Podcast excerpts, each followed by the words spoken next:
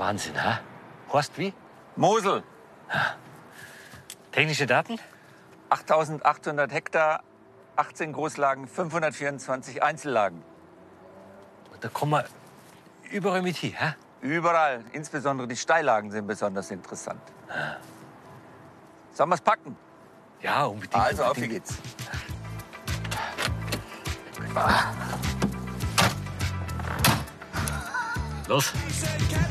wie unbedingt.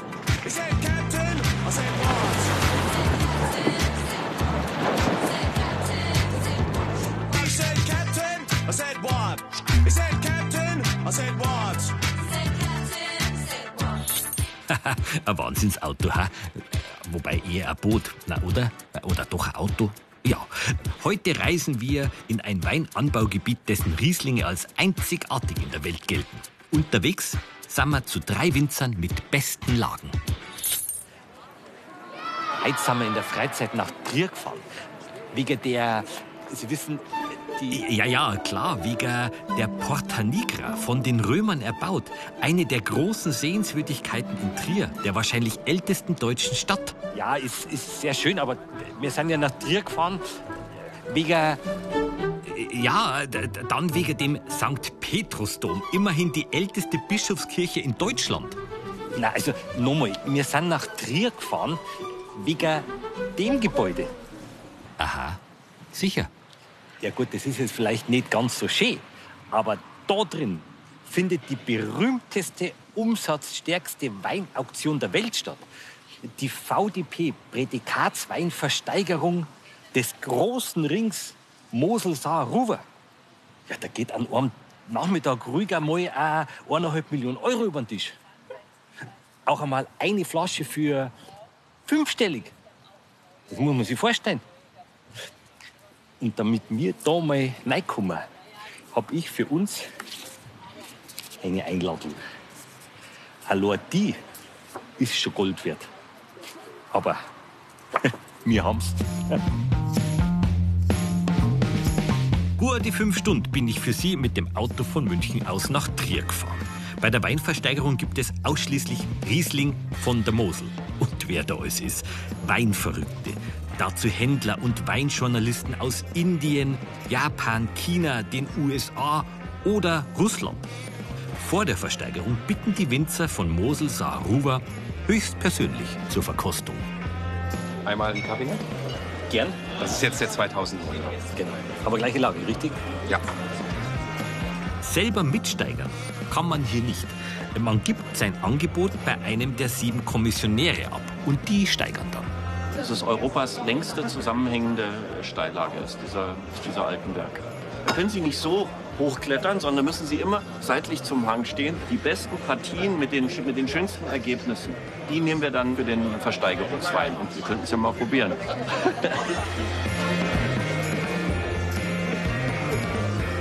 An den Preis, den der Wein auf der Versteigerung bringt, muss sich der Winzer fünf Jahre lang halten. Gut, aber ähm, ich suche jetzt den. Äh, na, das ist er nicht. Äh, ich suche jetzt den wichtigsten Mann auf der Versteigerung. Da ist er. Max von Kuno. Er ist nicht nur Winzer, sondern auch der Auktionator. Ja, Darf ich kurz ähm, stören? ja, warum nicht? Was ist das Besondere an dem Riesling Wein an der Mosel? Ja, das Besondere ist, dass es hier hervorragende Lagen gibt. Und aus diesen hervorragenden Lagen kann man total leichte, filigrane, elegante Rieslinge erzeugen, wie nirgendwo sonst auf der Welt. Das sind die Weine überhaupt weltweit, die am meisten Geschmack mit am wenigsten Alkohol haben. Wir reden von Alkoholwerten ab 7,5 Volumenprozent Alkohol bis 12,5 Volumenprozent Alkohol im Regelfall. Das ist ja gar nicht viel. Nein, das ist wenig und das macht Spaß. Das Tolle an diesem Gebiet ist, dass man hier schon hervorragende, und ich rede wirklich von hervorragenden Weinen, für 8 Euro die Flasche bekommt. Ha, aber bei der Versteigerung werden die 8 Euro natürlich nicht lange. Da kommen die besten Weingüter mit exklusiven Jahrgängen. Das Weingut Wegler in Bernkastel, das ist nicht nur ein Weingut, das ist schon eine Institution, weil die haben Besitz an einem der weltbekanntesten Riesling-Weinberge schlechthin, am Bernkastler Doktor. Der Jahrhundertjahrgang des letzten Jahrhunderts war 1959. Und 1959 wurde dort eine Trockenbeerenauslese geerntet. Wegeler heißt er? Wegeler Tom Trieseberg. So Mal geht's. nach ihm fragen, den Mach wird ich. man bestimmt finden. Wunderbar. Dankeschön dabei. Bitte schön. Vielleicht sehen wir uns ja zufällig nochmal wieder. Ja, vielleicht. Auf geht's. Einmal schwimmen in der Mosel. Nee. Oh, macht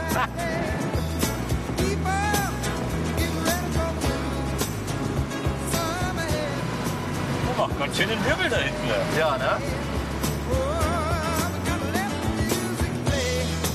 Die Mosel. Ja, Wahnsinn, die Mosel, ne? Traumfluss, den springt ja in Frankreich, in den Vogesen, Ja. im Col de Bousson und fließt dann durch Frankreich, ist dann Grenzfluss zwischen Luxemburg und Deutschland und fließt bei Koblenz in den Rhein. 546 Kilometer lang. Die Luftlinie ist 276 Kilometer, also ungefähr die Hälfte. 8800 Hektar, überwiegend Riesling. Und hier in Bernkastel ist natürlich eine der Metropolen vom Moselweinbau auch und eine der schönsten Moselstädtchen auch hier an der Mittelmosel. Und hier ist auch der teuerste Weinberg der Welt oder zumindest mal Europas. Das ist Bernkastler Doktor. Genau. Teuerste Weinberg Deutschlands auf jeden Fall.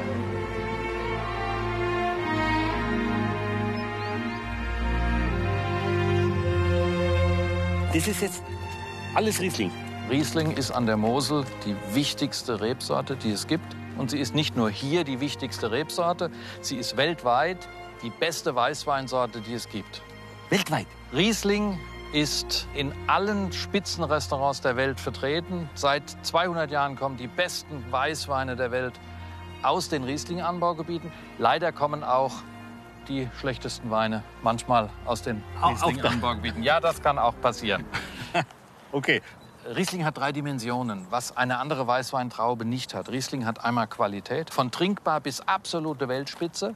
Die zweite Dimension, das haben schon viele Weißweinsorten nicht mehr, ist Restsüße. Man kann Riesling ganz trocken trinken und ganz extrem süß, also bis zu Trockenbeeren auslesen. Das sind Weine, die früher die Könige für sich beansprucht haben. Und zur dritten Dimension kommen wir gleich. Jetzt stehen wir hier im legendären Bernkastler Doktor. Legendär. Es ist eine der historischen Grand Cru-Lagen Deutschlands. Seit über 300 Jahren bekannt als Herkunftsort ganz, ganz großer Weißweine, großer Rieslinge. Und die Lage gehört quasi Ihnen. Ein Teil dieser Lage gehört uns. Der ganze Doktor ist nur 3,2 Hektar groß. Wir haben etwas über einen Hektar im Besitz seit 119 Jahren. Hier haben wir Bernkastler Graben. Hier müsste man für einen Hektar etwa 100 bis 200.000 Euro investieren. Das sind so zwei Fußballplätze etwa. Das ist schon ganz ordentlich. ordentlich, ja. Bernkastler Doktor, ein Hektar zwischen 4 und 8 Millionen Euro. Ja, zwischen 4 und 8 Millionen auf einem Hektar. Und wenn man so eine Lage hat, dann hat man ja auch eine Verpflichtung, glaube ich, dass das auch ein guter Weinwert hinten aus. Also wer einen solchen Weinberg hat, der hat auch die Ambition, dort das Beste herauszuholen, was geht. Und die Verbindung mit Weinberg und handwerklichem Können beim Winzer, Ja. das bringt Spitzenweine von Weltruf hervor. Würde man ja auch schmecken, wenn man ein Glas Das- probiert, dass man sagt, okay, das ist. Das würde man, das würde man schmecken. Äh, Das Schöne am Riesling ist, der Einsteiger kann ihn ganz unkompliziert trinken und der absolut Fortgeschrittene kann aus einem Glas Wein alles Mögliche herausschmecken. Man muss ihn quasi probieren, damit man weiß, ob man Einsteiger ist oder fortgeschritten. Ja, das wollte ich so nicht sagen. Ich wollte sagen, dass der Ich nur sagen, Einsteiger... ich würde wahnsinnig gerne einen probieren. Ja, das sollten wir tun. Gut. Wir haben ungefähr 70 Prozent Steigung und da müssen wir jetzt runter. Wenn man da reingeht, zirkt man fast die Schuhe aus, oder? Quasi, dass man da nichts äh, dreckert macht. Der Wandertipp vom Mosel Schmidt. Eine wunderbare Art, diesem Anbaugebiet nahe zu kommen, ist der Moselsteig. Genau 365 Kilometer lang führt er in 24 Etappen von der luxemburgischen Grenze bis nach Koblenz, wo die Mosel dann in den Rhein mündet. Mit dabei auch 108 Aussichtspunkte. Großartig.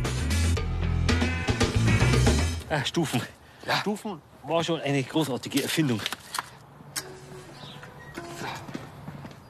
Hier ist der Eingang vom alten Doktorkeller.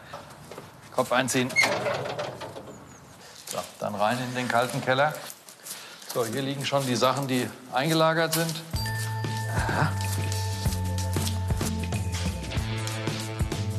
Jetzt sind wir im Epizentrum der Vintage-Weine, der reifen Rieslinge.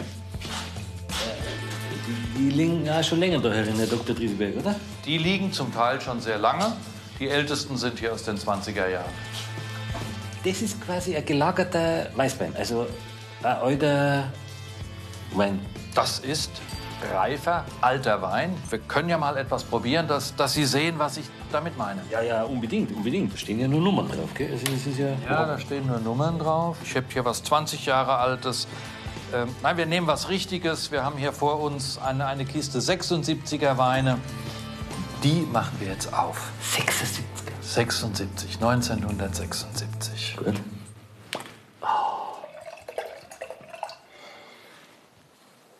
Goldgelb. So muss es sein. Goldgelb ist Reife.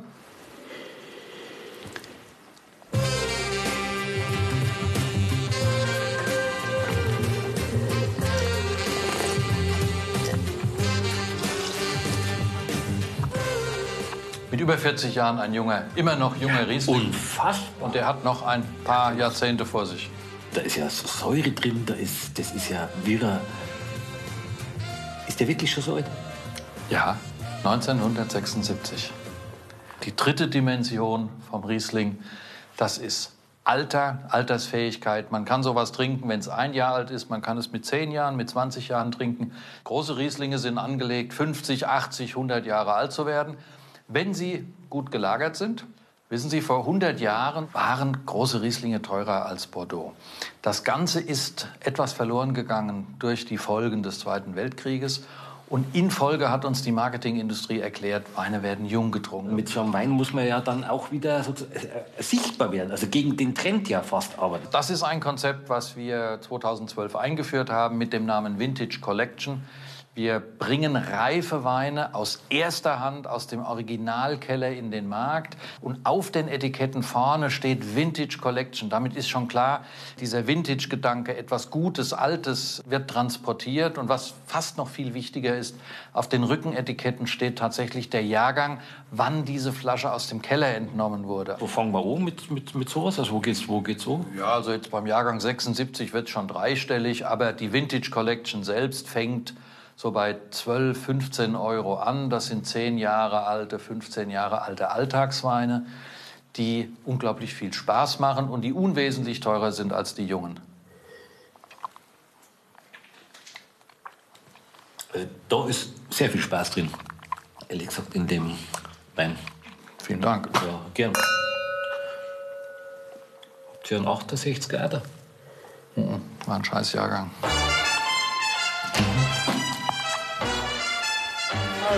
Zurück in Trier. Zu jeder Versteigerung wird der passende Tropfen kredenzt. Man nennt es auch Nassversteigerung. Papa loves mambo. Mama loves mambo.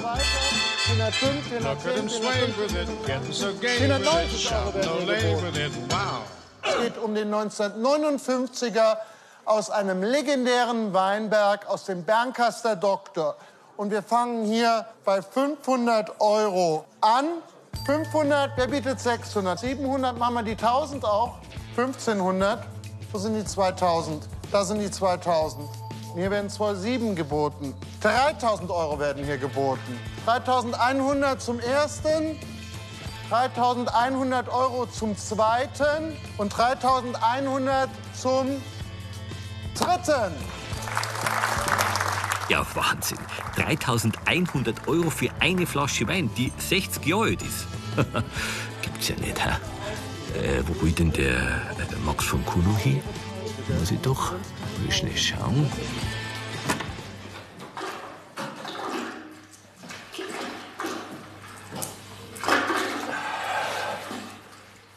Das gibt's ja nicht. hä? Das ist Zufall. Und? Wie Oh. läuft's? Ja, läuft sehr gut, aber ist natürlich ziemlich anstrengend. Ja, das kann ich mir vorstellen. Doch viel, gell? Das ist ja, im Prinzip sind das ja die besten Weingüter an der Mosel. Es gibt auch noch andere sehr gute Betriebe, also Weingüter an der Mosel. Zum Beispiel? Bei Traben-Trabach in Wolf, da gibt es so einen Schweizer, das ist der Daniel Vollenweider. Der hat Kabinettweine, das ist wirklich sensationell. Aha. Daniel Vollenweider. Ja, ein Schweizer. Wie sagt man, schöne Versteigerung oder? Toi, toi, toi, denke ich, ist das Richtige. Gut, danke. tschüss. Ja, servus. Ja. The taxman's taken all my dough and left me in my stately home, blazing on a sunny afternoon. And I can't sail my yacht. He's taken everything sunny afternoon. Das sind aber schon schöne Heißeltag, gell? Ja, gell? Also hier ist ja Traben, auf der anderen Moselseite ist Trabach. Und Traben-Trabach war um 1900 nach Bordeaux der zweitgrößte Weinhandelsplatz. Das liegt daran, die ganze Mosel ist erzkatholisch und Traben-Trabach, Winningen und Enkirch waren protestantisch. Die restliche Mosel musste sich den katholischen Markt teilen und Traben-Trabach hatte den protestantischen Markt für sich. Und die sind sehr, sehr reich geworden, haben zum Beispiel nach Berlin die erste komplette Straßenbeleuchtung gehabt, zusammen mit Bad Reichenhall. Der Wein war sehr, sehr teuer. Und dann konnten die auch die schönen Häuser bauen, die schönen Villen bauen. Und wir haben viel Jugendstil in, in Traben-Trabach. Was haben wir da vorne? Hier hinten links, da sehen wir das Weingut vom Daniel Vollenweider. Ein sehr erfolgreicher Winzer, mit Sicherheit einer der besten Winzer, die wir in Traben-Trabach haben. In the summertime, Wenn Sie jetzt auch Lust bekommen, mit Matthias Ganter in seinem Achtung Elektro-Amphika zu schippern, kostet 195 Euro inklusive Schaumwein und Canapés für eine Stunde für maximal drei Personen. Für Hotelgäste wird's billiger. Der Verweiltipp vom Mosel Schmidt. Einen außergewöhnlichen Platz finden Sie in Traben-Trabach. Das Hotel Bellevue stammt aus dem Jahre 1903, ist purer Jugendstil und liegt direkt an der Mosel. Zwei Weltkriege und den Renovierungseifer der Nachkriegsjahre hat das Hotel wie im Dornröschenschlaf schadlos überstanden. Genau 70 Zimmer warten auf Sie. Das Einzelzimmer kostet ab 85 Euro inklusive Frühstück, das Doppelzimmer ab 140. Äh, hoppla. Das Weingut von Daniel Vollenweider in Traben-Trabach liegt direkt, naja, an der Mosel. Und der Blick, ha, schauen Sie selber. Ha? So, ich habe jetzt mal drei Flaschen mitgebracht. Ein Schweizer an der Mosel, hä? Ja, Seit so wann? ist es. 99. Aber nicht aus einer Winzerfamilie. Gar nicht. Also Quereinsteiger. Kann man so sagen. Wobei ich habe schon äh, Weinbau gelernt. ne? Ich habe also einen Winzer äh, gelernt in der Bündner Herrschaft. Das ist das Anbaugebiet bei uns. Ich habe halt dann realisiert, dass man hier äh, sehr preiswert sehr gute Lagen erwerben kann. Das habe ich dann quasi als Chance gesehen und habe äh, hier mehr Hals über Kopf, ohne wirklich die Konsequenzen mir zu überlegen, angefangen Weinberge zu kaufen. Ehrlich? Wie viel? Ja, erstmal war es ein bisschen mehr wie ein Hektar im ersten Jahr, aber das hat sich dann äh, auf jetzt insgesamt zwischenzeitlich sechs Hektar gesteigert. Ich habe halt äh, eine Lage gesucht, die vom Potenzial her sehr, sehr gut ist und wo man die Weinberge auch kriegen kann, weil die Lage vom Namen her noch nicht so bekannt war. Das ist in dem Fall jetzt die Wolfe Goldgrube. Mit dem Namen hat halt bis jetzt niemand gearbeitet und deshalb war der jetzt in der Weinwelt nicht wirklich bekannt. Ich habe mir dann zum Ziel gesetzt, die Lage bekannt zu machen. Ja.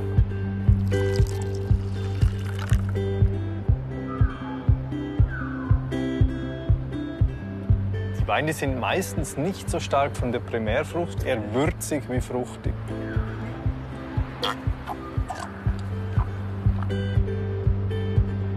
Toll. Fruchtig. Und sehr lange, ne? Also Ja, die absolut. Nachhaltigkeit ist halt. Zitronig fast. Das war jetzt der Das war die Goldgrube Großes Gewächs. großes Gewächs. Genau. Und da gibt es eigentlich noch den Goldgrube Aurum. Das ist eine Einzelstockselektion von den allerältesten Reben mit den ganz kleinen Beeren. Das ist noch ein bisschen konzentrierter, so das Gold der Goldgrube, der Aurum. Es ist jetzt ein bisschen black, gell, dass wir jetzt ähm, Was trinken. Alles gut, alles gut. Ja? Zum Wohl. Auf die Goldgrube. So ist es.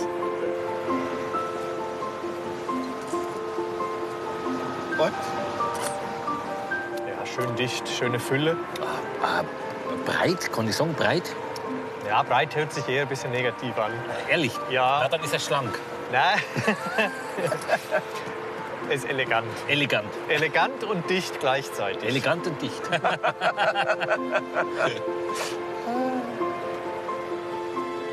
Ah, wir fahren jetzt gerade direkt an der Goldgrube vorbei. Ja? Quasi. Ah, sieht sie uns gegenüber, ja. Das ist die Goldgrube. Die Goldgrube insgesamt umfasst ungefähr sieben Hektar.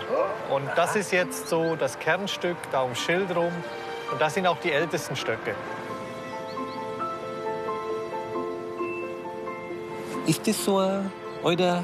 Das ist jetzt so ein richtig alter Weinstock, wahrscheinlich so um die 150 Jahre, vielleicht sogar ein bisschen älter.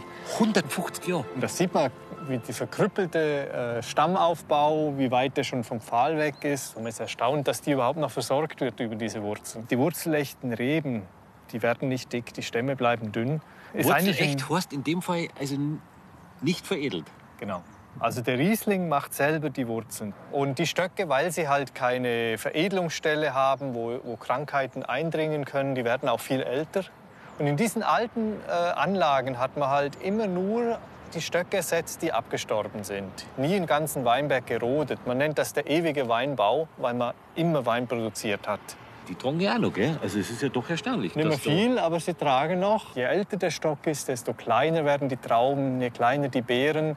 Die Erträge gehen zurück. Dann sind halt diese ganzen Inhaltsstoffe, diese Mineralstoffe und Aromen, die werden halt auf nur ganz wenige Trauben Konzentriert. quasi. konzentriert. Und das macht dann letztendlich die Qualität aus. Gibt es noch viel von denen alten Stück? Also so alte wurzelechte Anlagen wie die, die sind inzwischen auch rar geworden. Da gibt es nicht mehr so wahnsinnig viel. Und deshalb ist es auch sehr wichtig, dass man die erhält. Und wir sind hier so eine kleine Gruppe in der Ecke Tram-Trabach zwischen Pünderich und Gröf, die sich so ein bisschen einsetzen für den Erhalt von diesen alten, wertvollen Anlagen. Das ist der klitzekleine Ring. Der klitzekleine Ring. Genau. Ja, aber jetzt zurück zum großen Ring. Wir kommen zur Losnummer 22, Johann Josef Prüm. Also das Weingut Prüm ist wirklich eine Institution für sich. Katharina als Frau, gemeinsam mit den ganzen Männern da, die sitzen da alle am Tisch. Und die machen sehr, sehr gute Weine. Und die haben in der Wählener Sonnenuhr hervorragende Parzellen und äh, kreieren sensationelle Weine. Follow,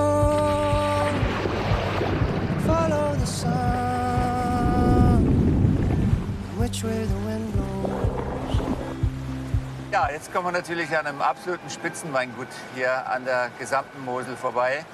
Und zwar hier vorne, dieses wunderschöne kleine Schlösschen. J.J. Brüm, weltbekannt bei Riesling-Freunden. J.J. Brüm.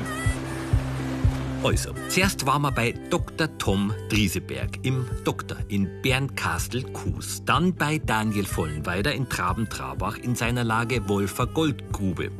Und jetzt fahren wir, äh, oder schwimmen wir noch zu Dr. Katharina Brüm in Wählen. Follow the sun.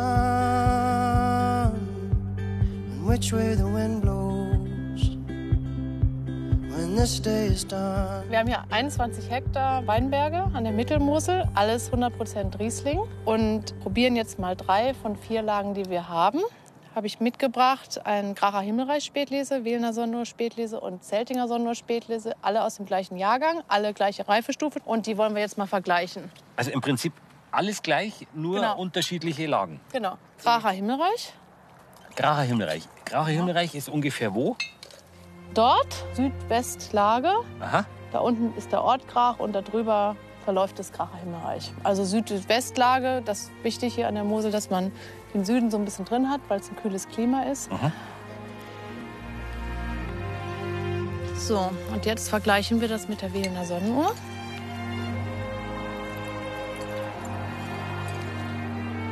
Probier die nochmal schnell und Ja, dann genau. den, den.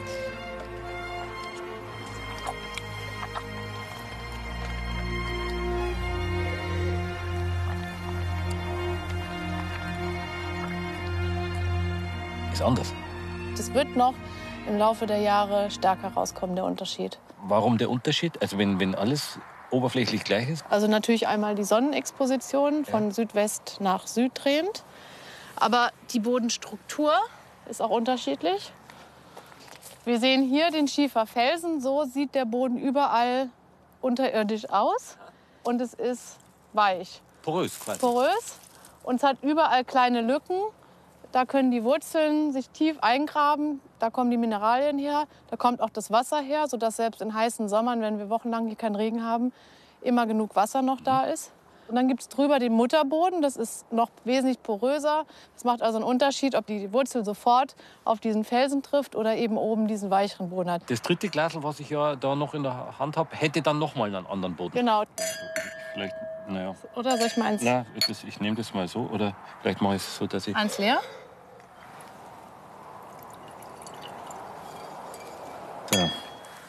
Also.